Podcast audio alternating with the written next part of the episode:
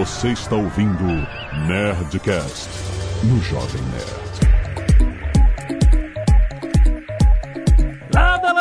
Nerds! Aqui é Alexandre Antônio do Jovem Nerd e eu sempre aprendi que gráficos do passado não preveem o futuro. Quero ver hoje. Fala galera, aqui é Leandro DQ, aqui é o Ross e me dê um gráfico que eu consigo imaginar como que é o futuro. Ó, ó. Fala galera, aqui é o Nicolas Kawasaki e o barato é relativo. Fala pessoal, Vinícius Fuzikawa e vamos para mais um ano de Nerdcast. Uou, já, mas peraí, esse já é o novo? Esse daí é o último da temporada. Ai, você já está anunciando a renovação aqui! Que surpresa! Exatamente. né? Cara, passou rápido? Passou rápido, né? É um ano. Um ano e a gente nem arranhou, nem arranhou o que temos aqui pra falar sobre educação financeira, cara, e o mercado financeiro. Olha, que parceria incrível do Jovem Nerd com a Nova Futura, cara, ensinando a gente, cara, sobre, principalmente eu que sou leigo, tive lá minhas experiências 10 anos, 11 anos atrás, parei porque fiquei muito. Agora estou voltando. Sou hoje um cliente satisfeito no Nova Futura. Estamos indo muito Que bem, bom. obrigado. e cara, o pessoal adorou o episódio que a gente fez sobre trader, né? Você falou que recebeu bastante feedback positivo da galera querendo mais e mais. E esse episódio, ele, ele é um pouco dentro dessa seara, né? A gente vai falar sobre price action. Ross, o que, que é exatamente o price action? Vamos lá, além do nome bonito, né? Basicamente, Price Action é uma técnica de análise né, de gráficos que utiliza a dinâmica de deslocamento de preço para tentar encontrar oportunidades de curto prazo, principalmente no mercado financeiro. Ah. Seja comprando e vendendo ações, dólar, índice futuro, tudo naquela linha que a gente já havia mais ou menos comentado. Essa é uma das técnicas, talvez, uma das mais antigas Aham. e até simples. É, Ela não é complexa, não é fácil, mas ela é simples até de, de compreensão. Mas funciona, funciona e funciona muito bem. Basicamente, o que, que o price action diz, né? Como o próprio nome já diz, a gente traduzindo, é a ação do preço. Então a gente busca tentar identificar ali dentro da movimentação do preço alguns padrões para tentar chegar à conclusão de se ele tem uma maior chance de subir o preço ou de o preço cair, para você poder fazer sua entrada e fazer os seus trades. Excelente. Então hoje é dia de aprender. Fica aí que esse papo tá muito bom!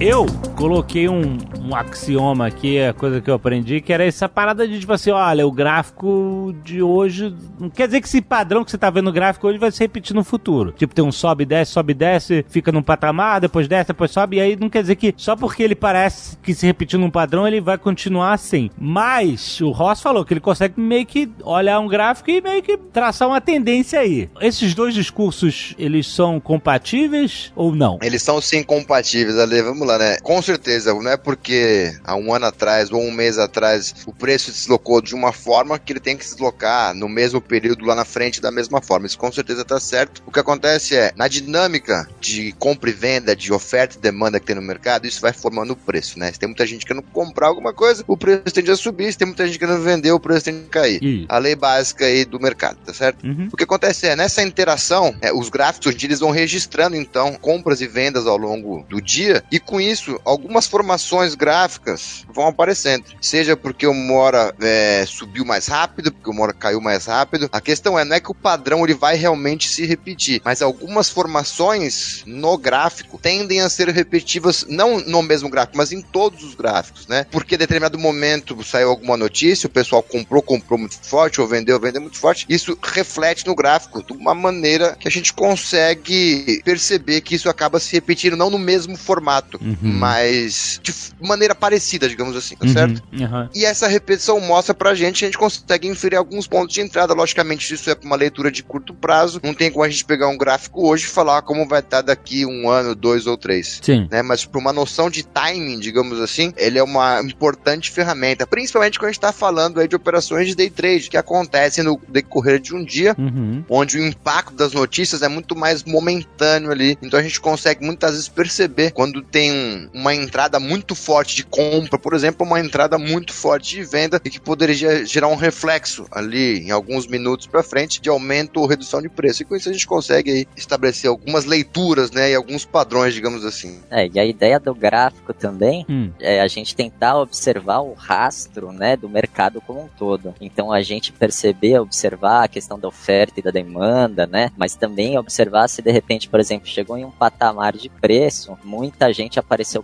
comprando, que quer dizer que aquele preço interessou para muita gente, todo mundo achou barato, né? Então tentando fazer uma analogia rápida assim, por exemplo, vamos imaginar que eu tenho um videogame, videogame XYZ bolinha quadrada aí. Eu vou querer vender ele no mercado. Eu anuncio no meu Facebook, anuncio no meu Instagram, tô vendendo a dois mil reais. Pô, se ninguém aparecer, eu vou ter que abaixar meu preço, abaixar, abaixar. Chegou uhum. em 500 reais, de repente apareceu 10 compradores e começaram a comprar, comprar, comprar, né? E de repente o mercado subiu de novo dos 500, aparece um outro agora só quer vender a mil, 1.500, 2.000. Então, na verdade, o gráfico ele reflete um pouco do rastro de toda essa movimentação do mercado, né? Quando a gente fala de venda de um videogame usado, eu não consigo ter um gráfico centralizado com todas as negociações. Mas na bolsa, quando a gente negocia um ativo, a gente tem todas as, as negociações lá registradas e consegue montar um gráfico com tudo isso. Uhum. A grande sacada aí é, é que pro grande, o grande participante, o grande player, né, os fundos de investimento, enfim, aquele cara que tem realmente muito dinheiro e quando ele vai montar uma posição no mercado, por mais que ele tente se esconder, eles tentam, obviamente, esconder, né, a entrada, não tem como, porque o aumento de volume é perceptível, o padrão muitas vezes de entrada, você não sabe, obviamente, quem que tá comprando ou vendendo, mas você consegue perceber quando que entrou um grande player ou não. E a nossa ideia é, obviamente, tentar ir junto com os caras na, na aba deles, assim, pra aproveitar. Uma pergunta super de leigo, porque quando o leigo olha aqui gráfico, por exemplo, se eu olhar o gráfico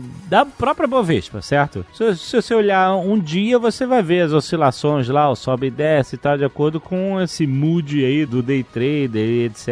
E, como você falou, é muito afetado pelo impacto eh, da notícia na hora, né? Depois que as pessoas esfriam a cabeça e que a coisa se define melhor e tal. Aí, por exemplo, você vê um dia, aí você fala assim, caraca, hoje foi foda, queda sinistra. Aí você olha o gráfico de uma semana. Aí você fala assim, bom, é, a queda foi só um dia. Aí você olha de um mês. Aí você olha, ó, a queda aconteceu, mas ela parece muito menor do que aconteceu, porque se você tá vendo o gráfico de um dia, você tá vendo aquela barrigada, aquele sobe e desce que é muito expressivo. Agora, se você olha o gráfico de um ano, por exemplo, de um ano para cá, você vai ver que a gente, apesar de ter essas oscilações, a gente ainda tá num patamar mais alto que a Bovespa já esteve, por exemplo. Entendeu? Então, aquela queda do dia ou da semana não parece tão expressiva quanto o leigo que está olhando só o gráfico da semana do dia, a princípio acha. Faz parte da leitura você ter o, o histórico longo, de longo prazo da ação? Com certeza. É um, né, as notícias acontecem no dia a dia, aquelas breaking news, ou no meio do dia, enfim, alguma coisa que impacta, às vezes, momentaneamente, vai sendo suavizado no médio e no longo prazo, obviamente, né? Uhum. Então, quando se olha um gráfico mensal ou um gráfico de um ano, logicamente a coisa é muito mais branda. Lógico, acontecem transições, né, de curvas no mercado, o mercado realmente faz ali os seus grandes fundos, suas grandes reversões, seja por uma mudança no contexto macroeconômico, que seja,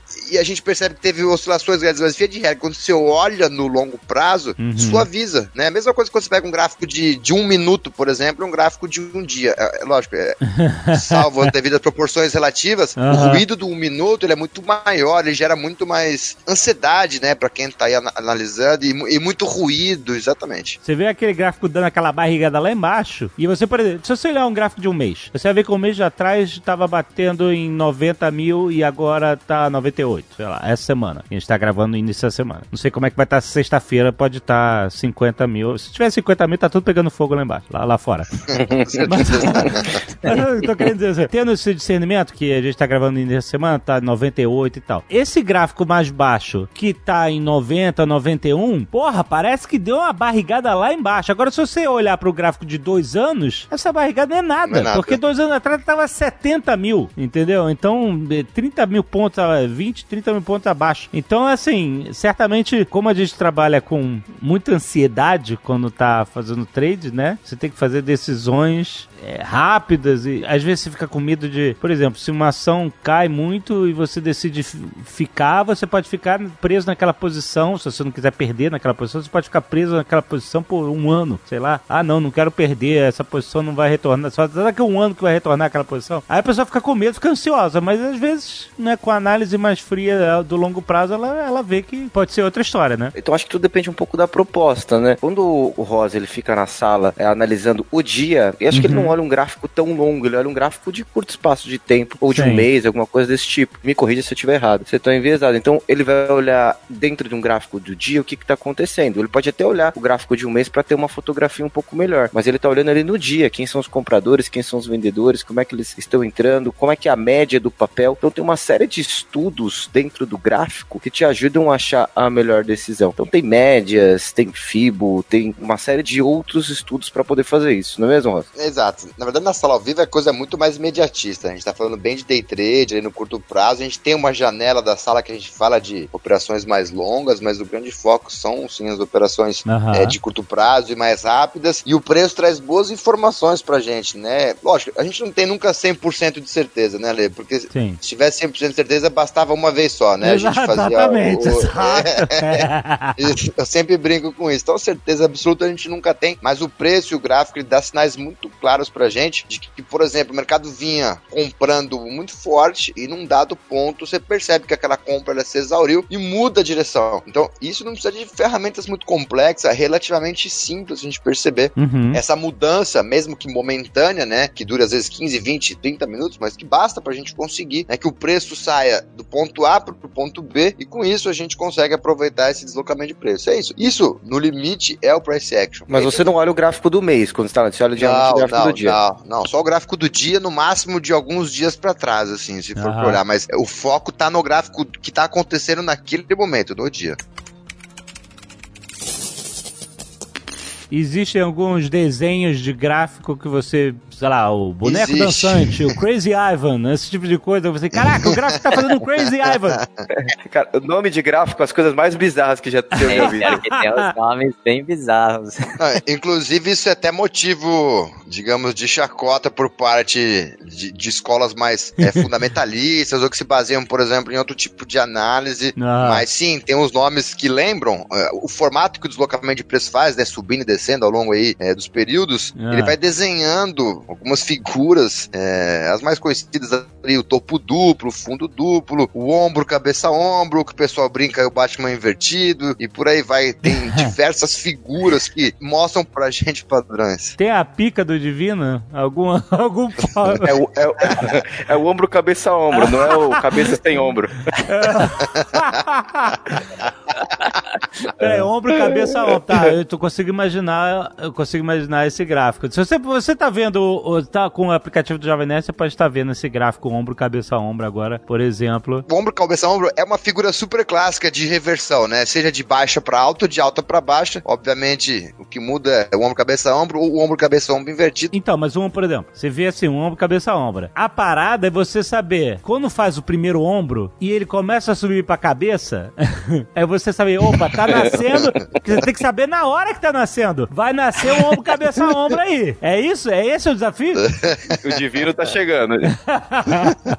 Seguro divino. É essa a análise que você tem que fazer? Você tem que. Ah, eu acho que vai formar esse padrão aqui. É isso? Ele vai formando, né? Assim que ele forma, ele tem muito claro onde eu compro, onde eu vendo e onde por acaso a gente acionaria o nosso stop, né? Que uhum. se fosse pro lado errado, por exemplo. É, tem que tomar cuidado para não tentar antecipar as figuras, né? Porque de repente você fala, ah, tá formando a cabeça, e você é... opera já e não forma, e aí? É isso que eu tava perguntando. Se você tem que Exato. saber na hora. Porque, por exemplo, se você fala assim, ah, aqui formou um ombro, cabeça, ombro, não quer dizer que vai formar outro ombro, cabeça, ombro logo depois. É, não, não, não. não, Você opera a figura formada, tá? Você não tenta antecipar ela, não. Ah, é, senão queima a largada, né? É, ah. É ah, então, mas como uma vez forma a figura, o que, que você tenta antecipar? O que normalmente se forma depois dessa figura? É isso? Exatamente. O movimento após o acionamento, digamos assim, né, da figura é o que dá pra gente a oportunidade. Hum. Não dentro da figura. E sim o que acontece pós ela formar uma figura quando ela se forma, ela que rompe ali o seu limite de preço extremo, é uma figura que tende a ir pra alta ou pra baixa, é isso, tá?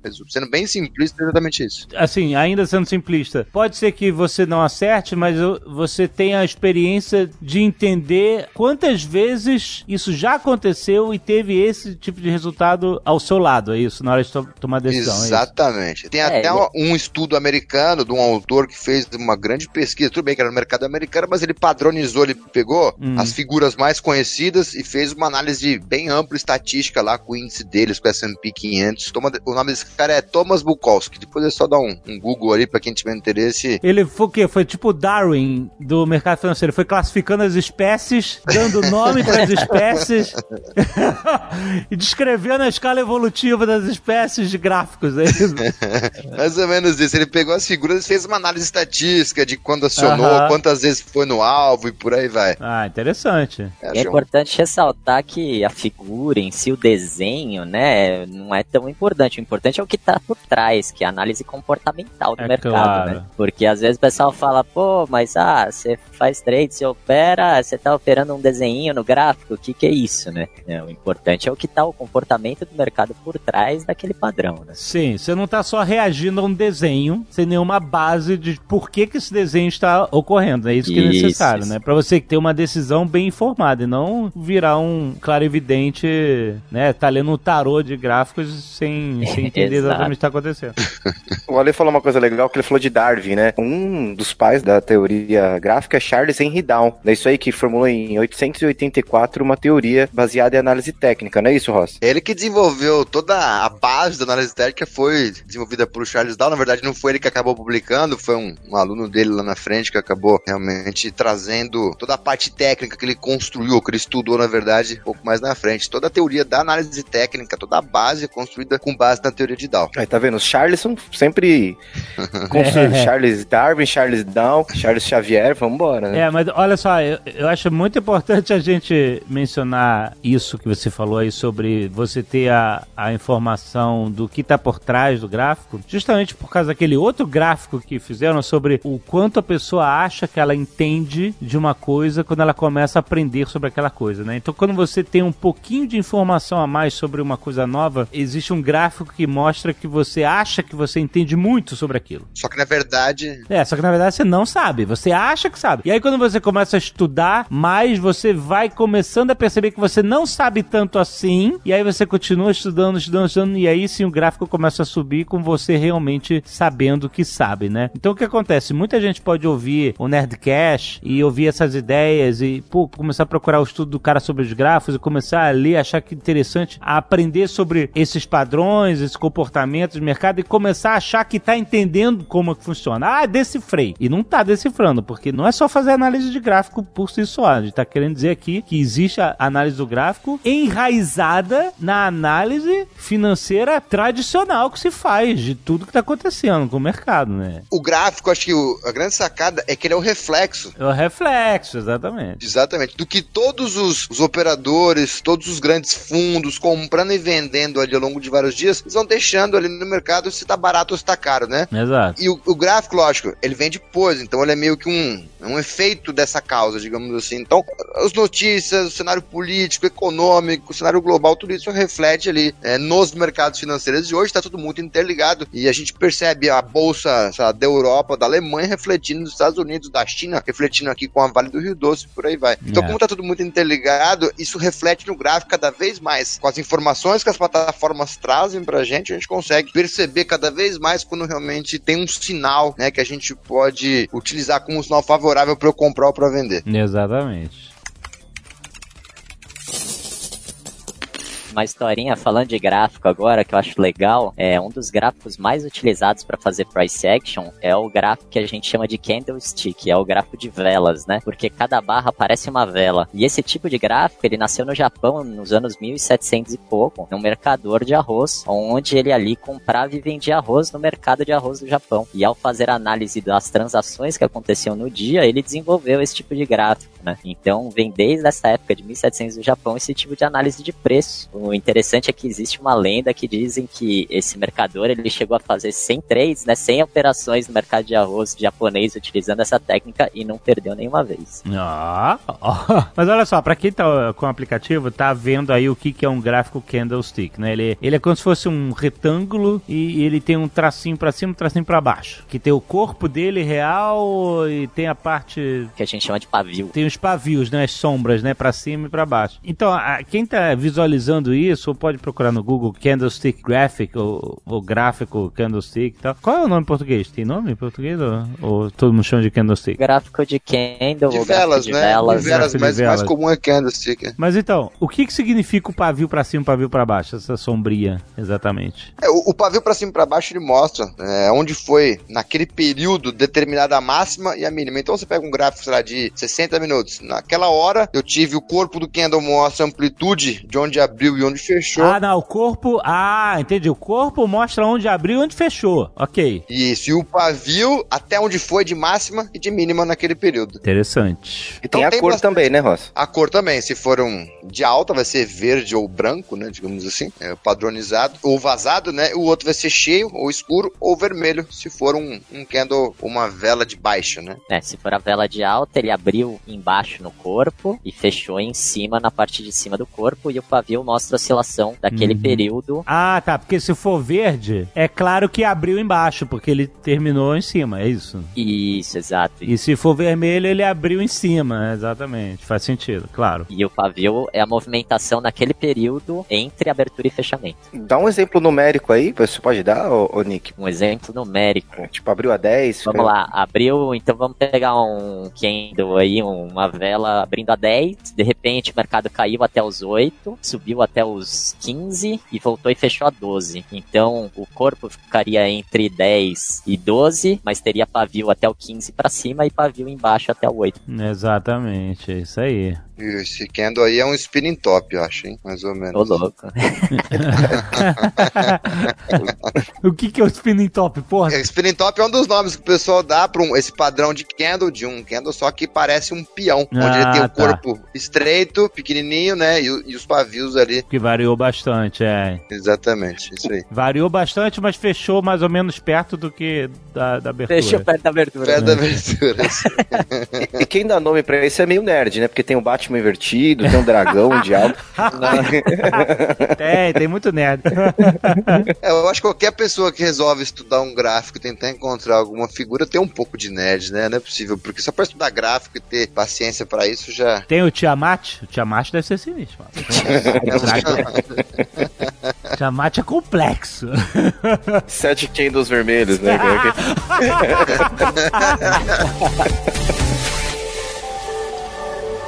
Bye.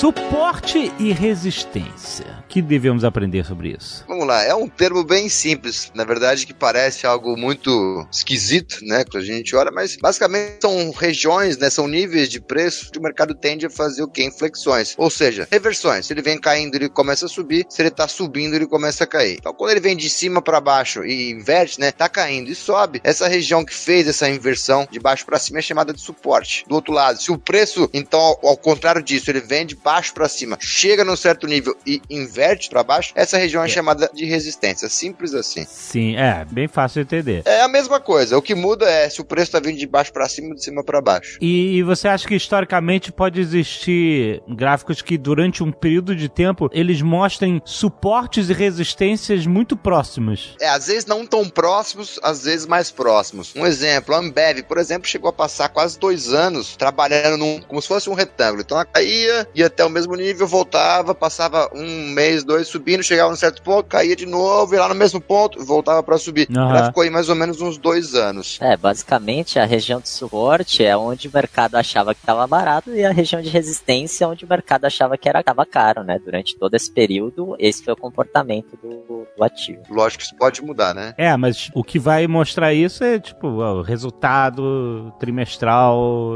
análise de resultado da empresa, esse tipo de coisa que, que muda mudam esse patamar, né? Aliás, é o que muda mais do que qualquer outra coisa, né? E juros, viu, Ale? Juros, cara. Hum. Juros é um negócio muito. que o mercado é muito sensível à mudança de juros, seja alta ou baixa. Uhum. É que o resultado das empresas, sendo bem sincero, como as coisas são relativamente bem transparentes já hoje em dia no Brasil, não tem muita surpresa. Não sei que tem alguma coisa muito fora, mas, por exemplo, o pessoal sabe mais ou menos como que a Vale tá mais ou menos indo, ou como que os bancos estão mais ou menos indo. Não sei que se tem algo pontual que realmente seja muito fora da curva. É, via de regra, as coisas. É como tem reuniões, tem assembleias, as coisas tendem a ser mais ou menos ali já meio transparentes. análise de resultado não é o tronco de uma análise que move as ações da empresa? Mas sabe o que acontece? Muitas vezes, ocasiões onde uma empresa divulga um resultado muito bom uhum. e aí no dia seguinte aquela ação ela desaba. É mesmo? É, tem um, tem um, um ditado que diz assim: o mercado ele, ele sobe no boato e realiza no fato. Então é, ele sobe é. quando estão falando, aí chega lá quando falou, é, aí já corrige. É, eu já ouvi desde o início, eu ouvi essa.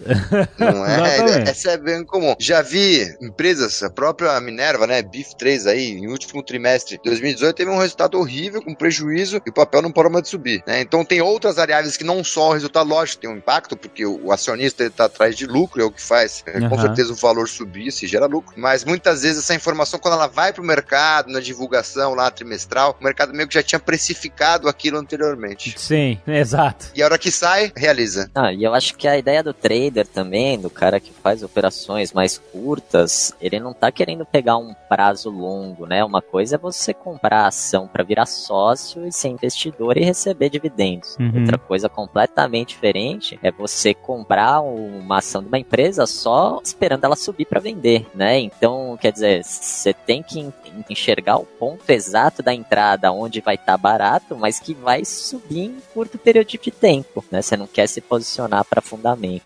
Falando em entender gráficos, eu vou puxar aqui a ideia de um gráfico que não é um gráfico de precificação de ação, mas assim, um gráfico que você pode fazer, que o trader pode ou deve, deveria fazer, não sei, sobre o seu próprio dia de operação. Por exemplo, se você faz uma cacetada de operações no day trade, você tá pagando corretagem em cada operação, entendeu? Existe alguma relação enquanto, porra, não vale mais a pena eu operar tanto assim com a margem pequena de sobe e desce, porque eu vou acabar gastando todo o meu lucro na corretagem? Hoje em dia, a corretagem ela é finalmente dos mini contra. Ou ela é por ordem executada, ou seja, mandei uma ordem de compra de ações, ela, ela cobra a corretagem, ou uhum. vendi, ela cobra a corretagem. Isso. Ou ela é por quantidade de contrato, que é o mais comum hoje em dia dos mini contratos. Uhum. Lógico, se você um monte de corretagem inteira, operou, operou, fez 10, 20, 50, 100, 200, 300 operações ali. Yeah. E de repente saiu no zero a zero. O que vai acontecer? Os custos operacionais vão vir, não vai sair de graça. Exato. E aí eles podem te deixar no prejuízo, com certeza. E tá? não é só o custo da corretora, tem emolumentos da bolsa também. Eu ia falar, os principais são os custos da bolsa. O custo da corretagem hoje ele é muito baixo. Uhum. É, o, o, maior custo hoje é da bolsa em si, é o que tem o maior peso no custo total. É, mas eu não tô falando nem de, de sair no prejuízo, tô falando, sei lá, de, de escomer tua margem de uma forma que, caralho, que trabalho que eu tive hoje, que estresse, é. e, sabe, sei lá, ganhei 200 reais. E aí me sobrou líquido 10 reais, né? Exato. Exatamente. Porra, vai jogar poker online, puta que pariu. é, mais ou menos isso, né? Jogar poker. Você se divertir, pô. Você vê do Não, tô zoando, mas assim, é isso que eu tô querendo entender, entendeu? O quanto é que vai valer. É, como ele é variável, Ale, ó, se eu operar com um contrato, eu vou pagar o custo referente a um. Se eu operar 100 contratos, vai ser o custo proporcional. É, claro. Então dá mais ou menos da mesma, isso não muda muito. A questão é, quando a gente faz muitas operações ao longo do dia, é provavelmente que você não acertou muito a mão naquele dia e você errou bastante. Uhum. E os melhores dias, aquele que a gente faz 3, 4, 5 operações, acerta eles ali na, na mosca é. e, e, funciona bem. Quando tá fazendo muita operação, ou tá correndo atrás do prejuízo, ou não tá é. tá se encontrando, tá girando ali. Acontece. É verdade. E tem outra coisa, Ale, a gente falou no outro programa, o pessoal que faz trade não faz muito trade com ações, né? Comprar e vender ações. Eles usam outros ativos para fazer isso. Por exemplo, mini contrato. Você falou de corretagem. A corretagem da corretora é 19 centavos por mini contrato. Então, assim, é um valor muito baixo, entendeu? Uhum, uhum. Então, acaba não impactando tanto nas operações. Mas se for assim, ah, o cara ganhar 200 reais aí operando. Pô, se o cara operar todos os dias, eu sei que é difícil ganhar todos os dias, mas ele tirar 200 reais por dia, pô, na, ele já tem aí quase 4 mil reais a, a mais aí no, no, final do mês. Então tem muita gente que vive fazendo, acaba entrando na bolsa para operar para ter essa receita adicional aí. Exatamente. Eu acho que vai um pouco de perfil também, né? Tem gente que é. tem um perfil mais calmo, faz menos operações por dia, tem gente que gira doidado, né? Eu acho que também é um pouco do perfil, né? Tem gente que às vezes pega ali 2, 3, 4, 5 centavos na ação e tá satisfeito com uma mão grande, mas gira várias vezes aquilo. E tem gente que acaba querendo pegar trades mais longos, que o cara vai ficar o dia todo posicionado, ou dias posicionados. Então acho que tudo isso reflete também no, no quanto que o cara vai girar. É óbvio que o excesso de qualquer ponta é ruim, né? O cara girar muito, ele acaba se expondo muito no mercado e acaba, de repente, não fazendo as melhores entradas. E reforçando, né, Nick? A gente não tá falando para ninguém sair operando aí, cara. Teve. Quando a gente fez o primeiro Nerd Trader, teve muita gente que foi pra sala da Nova Futura, que é gratuita, talvez no YouTube durante todo o pregão. Tem uma galera que vem acompanhando o Nick e o Ross já faz um tempo. Cara, faz o quê? Acho que faz uns seis meses que a gente fez aquele programa. Que agora que tá começando a, a fazer as primeiras operações, não é isso, Aham. Ross? É, na sala viu a gente ensina, o pessoal tá lá, o pessoal sempre fala, pô, vim aqui pelo Jovem Nerd, tô começando, Aí, por onde que eu começo, o que que eu faço, que passo que eu dou. A gente orienta, a gente, a sala ao vivo ela funciona não só pra tirar dúvida, né, e pra passar a operação, mas pra ensinar a técnica, vira e mexe a gente dá uma aula, mostra uma técnica, explica o porquê que criou. Acho que isso que é o que vale mais até do que ficar passando compra ou vende lá e cá. é, bem porque assim você não aprende nada, né? Você só tá seguindo. Exatamente. Fica até chato, eu acho, não sei, né? É até desmotivante, talvez, né? Agora, ainda no- sobre identificação de suporte e resistência, tipo assim, o que, que o suporte e resistência de uma ação diz pra você a princípio? Na região de suporte, partes do pressuposto que tá barato ali, tá Uhum. entrando compra, né? Uhum. Então, se tá entrando compra naquela região, eu pretendo comprar lá com aquelas pessoas para que, né, se várias pessoas compram, tende a subir o preço. E aí, tá, mas que tipo de sinal que eu vou esperar é, formar lá? Eu vou esperar o preço bater ali naquela região que eu já sei, que toda vez que chega lá o pessoal compra, então eu vou ficar lá esperando? Vamos supor, chegou lá no 10 o preço sobe, bateu lá no 20 o preço cai. Uhum. Então, hora que chegar lá próximo do 10, 10 e meio, eu já vou ter uma, uma ordem de compra lá é, apregoada, né, pendurada lá. E a hora que o preço bater lá, eu tô lá esperando quietinho na minha na fila e pego o preço. Ou não, eu vou esperar o preço chegar até aquela região, ver como que ele reage lá, se vai me dar um sinal no gráfico, né? Se o gráfico vai, por exemplo, sei lá, fazer um martelo. O que que é um martelo? É um candle, por exemplo, que faz aí, um, um grande pavio para baixo Uhum. né, e volta ali. É, imagina que ele fez, começou como uma vela, um candlestick é, vermelho, que foi até lá mínima, aí ele volta, fecha com grande pavio e fecha na máxima. Aham. Então ficou como se fosse um corpo de candle pequeno, verde, e lá embaixo um grande pavio, rejeitando aquela região de preço dos 10 e já querendo buscar os 10,50, 11. Uhum. né? Então mostrando que ali realmente entrou bastante compra. Então seria um possível sinal de que eu poderia comprar ali com o meu stop, por exemplo, lá, comprei a 10 e 20, com o meu stop lá no 9, por exemplo, Uhum. tentando buscar a região dos 16, 17, tá? De algo exemplificando aí, é, usando um suporte como uma faixa de preço onde eu acredito que tem aí bastante compra, né? Eu acho que tem que mudar o nome desse gráfico aí pra Mijonir, cara. pois é, cadê os nerds? Só quem é digno consegue levantar esse gráfico. e a mistura, por exemplo, porque uma coisa é você identificar, aqui identifiquei um padrão aqui, tô vendo aqui um ombro, cabeça, ombro, sei lá o que, e tipo assim, e não tem um momento que esses vários gráficos podem estar misturados e por exemplo, você não tá vendo, você tá vendo um, mas não tá vendo o outro, o outro padrão, entendeu? Acontece. Tem um negócio chamado, Ale, falha no padrão. Então imagina que, vamos Hum. supor, vou usar seu exemplo aí do ombro, cabeça, ombro. Aham. É um padrão de reversão de alta para baixa, né? Então o mercado vem subindo, subindo, subindo forte, coloca lá o seu ombro, cabeça, ombro e, e cai um monte, né? É, é. O que ele pode fazer? É, uma das falhas do padrão é se ele fizer o rompimento do seu ombro direito, por exemplo, é, pro outro lado. Ah. Então, é, seria aí. Inclusive, a gente costuma falar que a falha no padrão também vale fazer a operação. É. Aham. Enfim, então sempre que a gente olha uma figura para um lado, ela pode ser sim uma figura para o outro. Costumo falar que no limite você tem que escolher na ponta, a hora que o gráfico tá ali na, na ponta direita, né? Quando não tá ainda escrito, é, no limite você tem que escolher se você compra ou se você vende, é, realmente pensar se vale a pena. O gráfico sim ajuda a tomar decisão, mas obviamente não tem um elemento de causa no gráfico. O gráfico ele é efeito, né? Da oferta e demanda. Então, nunca o gráfico pode ser encarado como causa de uma precificação de alta ou baixa, mas Sim. sim como um, um efeito do que está acontecendo. E acho que só a forma de mudar a cabeça e pensar desse jeito, de encarar o gráfico como um efeito, já permite que você não cometa, digamos, é, você vai ficar brigando com o gráfico. Você comprou num ponto, caiu no outro ponto, você estopa, né? Você Uhum. comprou num ponto, ele subiu, você vai lá, coloca no bolso, não pode ficar querendo basear é, a sua decisão, por exemplo, de, de valor, né, de longo prazo. Né? Mas eu acho que a pergunta do Ale, acho que até eu vi o Nick uma vez falando sobre isso, é que tem muita gente que começa a estudar gráfico, aí o cara vai lá e põe média móvel no gráfico, aí o cara vai lá e põe um outro tipo de estudo no gráfico, aí o cara vai lá e faz uma análise de Fibonacci, aí o cara hum. faz um monte de estudo de gráfico e nada comprova nada para ele, entendeu? Ele tá sempre.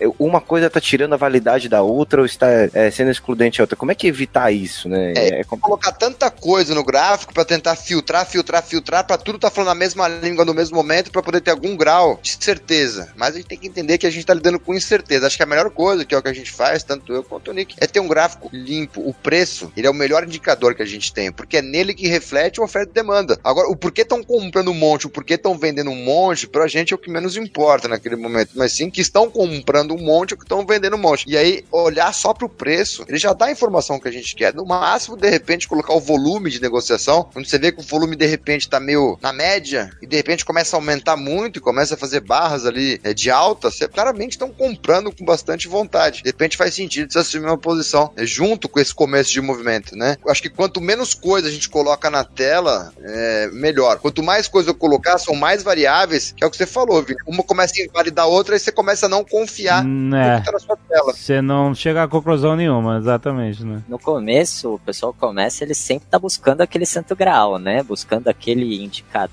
aquele negócio que sempre vai dar certo, que vai apontar onde ele compra, onde ele vende, ele vai ganhar dinheiro e não vai fazer nada. E a gente tem que estar ciente de que não existe esse indicador mágico né? Então a grande questão é o mercado é um mercado de renda variável, o mercado é um mercado de incertezas. A gente não tem a certeza do próximo passo que vai acontecer no mercado, porque a gente tem alguns padrões que se repetem e com base neles a gente faz nossas operações. Eu acho legal também diferenciar um pouco a questão da análise técnica do price action, né? Na verdade, o price action é o que o pessoal chama lá nos Estados Unidos de naked trading. Naked trading. É, o naked trading o que que é? É realmente você trabalhar com gráfico limpo, sem indicador, sem colocar aquele monte de coisa que né, você não consegue nem ver direito o preço onde está, para você realmente só ver a ação do preço, né? Então, price action é esse naked trading, exatamente para você não ter muito indicador, um conflitando com o outro, um fala compra, outro fala venda, daí você não faz nada nunca, né? Uhum. Porque você tá querendo todos os indicadores no mesmo sentido, eles nunca vão estar no mesmo sentido e você não faz nada. Mas o que, que é um gráfico limpo? É só o preço. É só o candlesticks. Só os candlesticks, ok. Você não tá operando pelado não, né, Nick? É, Porra, caraca! Faz um vídeo.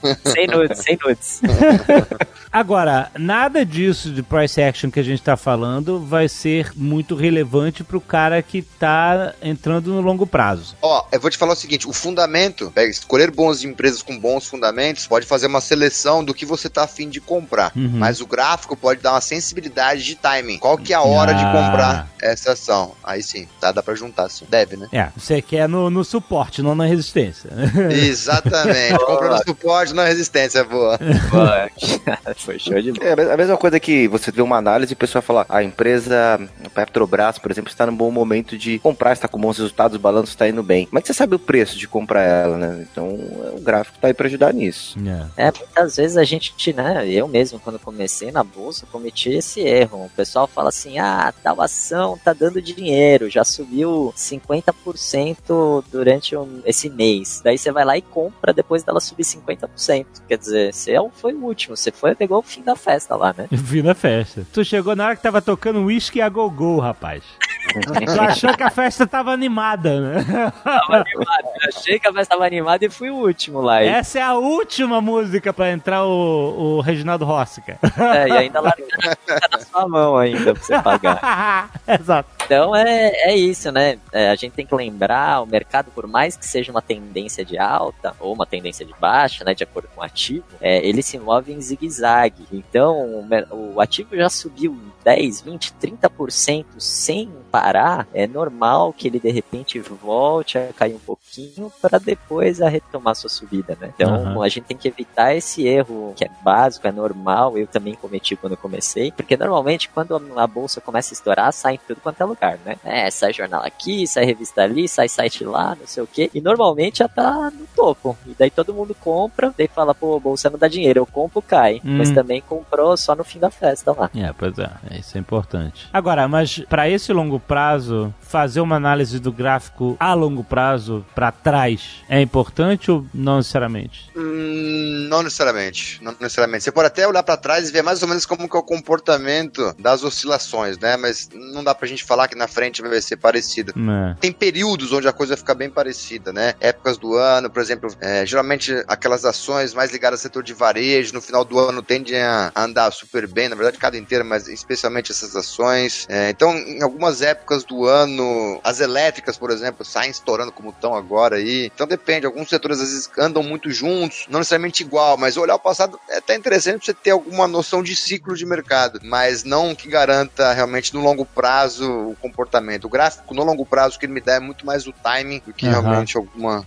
Uma, uma coisa legal, Ale, é que o Ross, por exemplo, existem dois tipos de analistas, né? Um analista gráfico, que olha realmente o gráfico, e o fundamentalista que olha os balanços, né? Os dados da empresa. Existe o pleno, ele conseguiu certificar nas duas. Ele é tanto fundamentalista quanto gráfico. E o Ross é analista pleno. Mas eu te pergunto, Ross, o que, que você prefere? É gráfico ou fundamento, cara?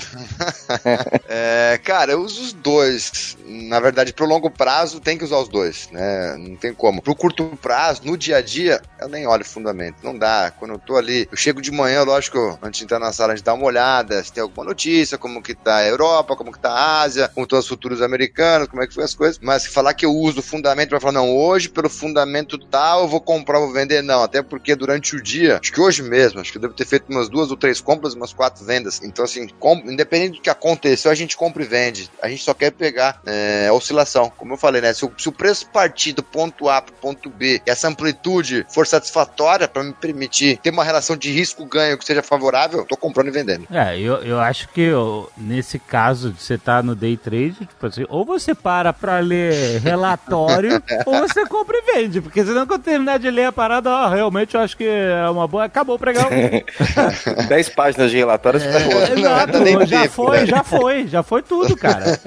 Ah, Mas agora, por exemplo, vai sair resultado da Petrobras, por exemplo. Aham. É, o que eu sei é que nesse dia, provavelmente ela vai estar mais movimentada.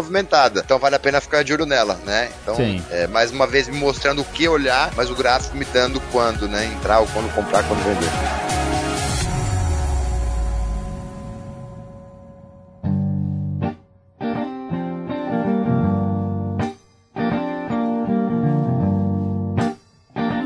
Bem, o que temos para anunciar de nova futura agora neste último episódio da primeira temporada, entrando na segunda temporada, coisa maravilhosa. Para os nossos nerds, nossos nerds que estão entrando no mercado financeiro, o que, que a gente tem para anunciar esse mês? Então, como o programa foi para trader, para o pessoal que quer operar na bolsa, trouxemos plataformas, né? Porque para você poder operar, você precisa de uma ferramenta, né? Então, o Alexandre aí vira e mexe, tem que ficar editando aí o Nerdcast de RPG, ele usa uma É. ferramenta para isso.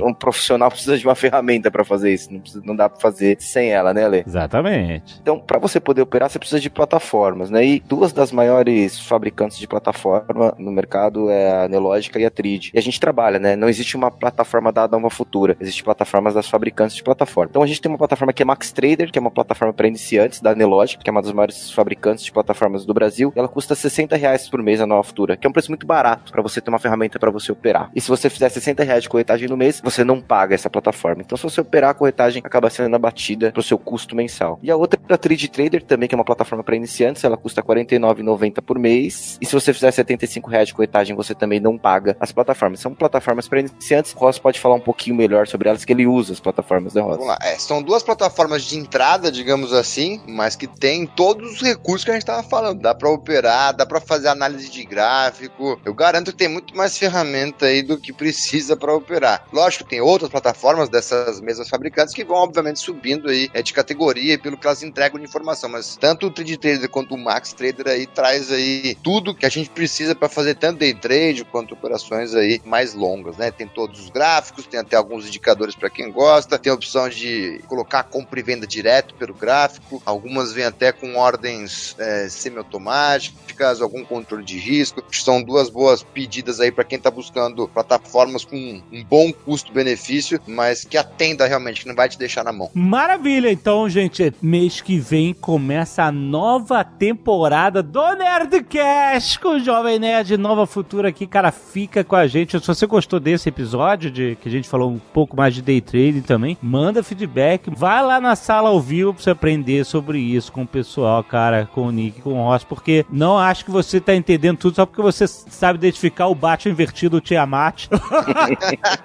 Posso fazer um pedido, Ale? ah, diga! Mais um ano aí, vindo de Nerdcast. Então, tem um e-mail que é comunicação, né? Comunicacão, arroba novafutura.com.br. Pode mandar lá pra mim. Pô, maravilha. Sugestões de temas. Ah, boa! Tá aberto lá. Eu não vou responder todos, mas eu vou analisar, fazer um levantamento e a gente vai ouvi-los pra fazer novos programas. Fechado? Excelente! Até mês que vem, galera!